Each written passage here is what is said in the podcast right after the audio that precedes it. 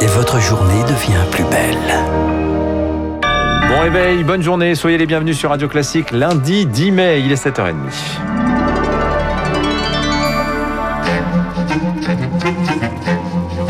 7h30, 9h, la matinale de Radio Classique avec Guillaume Durand. Précieux sésame, bonjour à tous, ou document intrusif, avec un point d'interrogation, le projet de passe sanitaire est examiné aujourd'hui, Marc Bourreau, bonjour, à l'Assemblée nationale. Oui, bonjour Guillaume, bonjour à tous. Vaccinés, testés négatifs, anciens malades, la réponse pourrait se trouver à l'avenir sur un simple QR code à partir du 9 juin, imprimé ou intégré dans l'application Tous Anti-Covid. Le gouvernement souhaite que les Français montrent patte blanche pour les événements de plus de 1000 personnes dans des lieux clos, pour des voyages à l'étranger, mais pas au-delà. L'exécutif joue la prudence pour ne fâcher personne, Marc Tédé, y compris au sein de sa majorité. Pas question en effet pour l'exécutif d'exiger des contrôles de passe sanitaire au café, au restaurant, chez le coiffeur ou au cinéma, à l'instar de ce qui se fait au Danemark depuis un mois.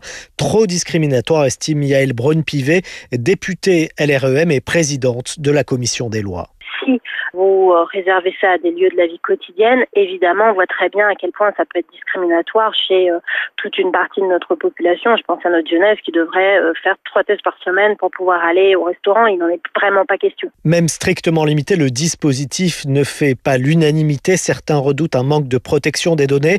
D'autres contestent le principe même de ce pass sanitaire jusqu'au sein de la majorité, comme le député de Paris, Paco Morupin, qui votera contre. J'ai du mal à imaginer qu'on puisse, à l'entrée d'un événement, contrôler euh, l'état de santé, euh, la situation vaccinale euh, des personnes.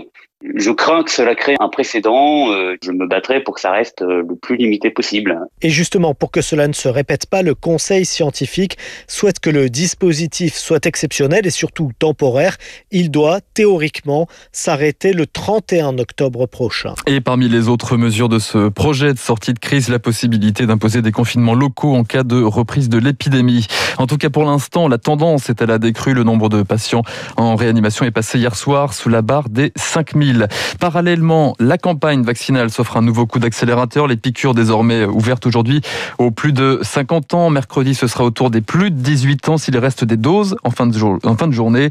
Euh, pour l'heure, près de 18 millions de Français ont reçu au moins une injection. Nous pouvons dire, Marc Bourreau, que la crise sanitaire se résorbe peu à peu, mais il faut rester prudent. La crise des vocations, elle, reste sur un plateau élevé dans les hôpitaux. 4 infirmiers sur 10 veulent changer de métier, selon une enquête de l'Ordre national des infirmiers. À peine un quart des soignants se dit renforcé par euh, la crise, par l'ère Covid. Le métier souffre d'un manque de reconnaissance. À cela s'ajoute une administration déconnectée des réalités du terrain, selon Thierry Amourou, le porte-parole du syndicat national des, des personnels infirmiers, est interrogé par Éric Mauban. Pendant notre formation, on nous enseigne que chaque personne est unique et doit être traitée comme telle. Donc on arrive gonflé à bollock pour être euh, infirmière à l'hôpital. Il y a un an, nous avions six patients Covid par infirmière.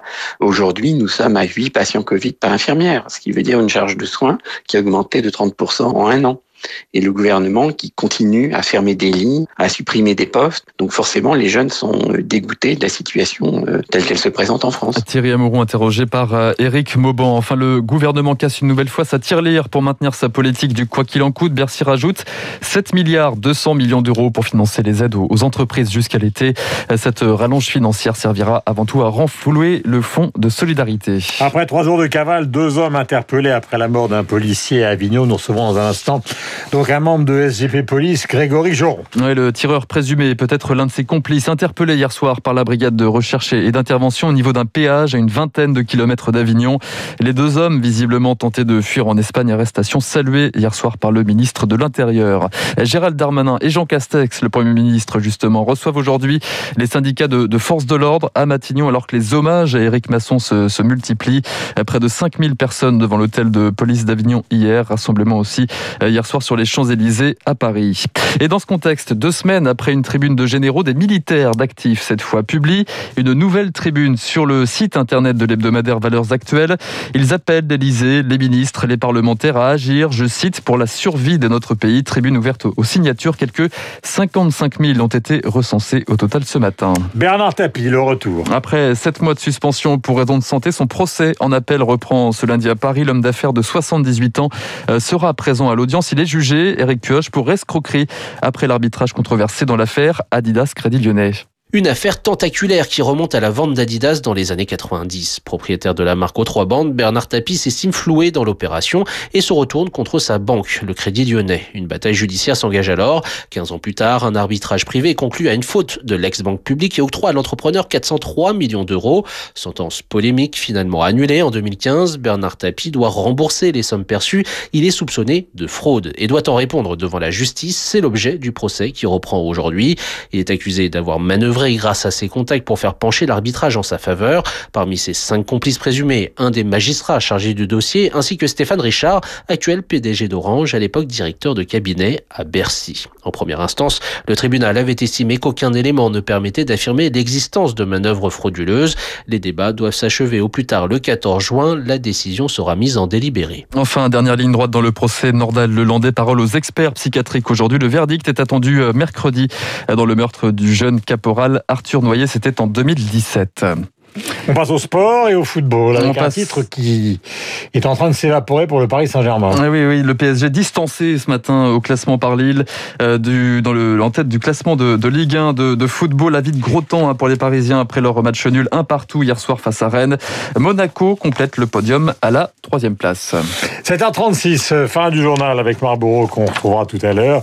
Dans un instant avec Emmanuel Faux, nous parlerons de ce qui se passe en Écosse avec la tentation de rupture avec Londres. Euh, c'est donc euh, l'occasion de, de rendre hommage, par exemple, aux artistes écossais. L'un des plus célèbres d'entre eux dans les années 60-70, proche des Beatles et des Rolling Stones, fut Donovan chantant Mellow Yellow. They call me Mellow Yellow, quite rightly. They call me Mellow Yellow.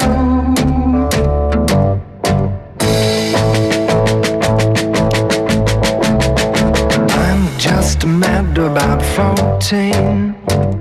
Our 14's mad about me. I'm just mad about 14. Uh, she's just mad about me. Voilà, on l'a un peu oublié, Donovan, mais il a été plusieurs fois numéro un aux États-Unis. C'était un excellent guitariste. Il a appris notamment à certains des Beatles à pratiquer le picking. Un soupçon de cornemuse, et voici Emmanuel Faux pour la situation politique en Écosse.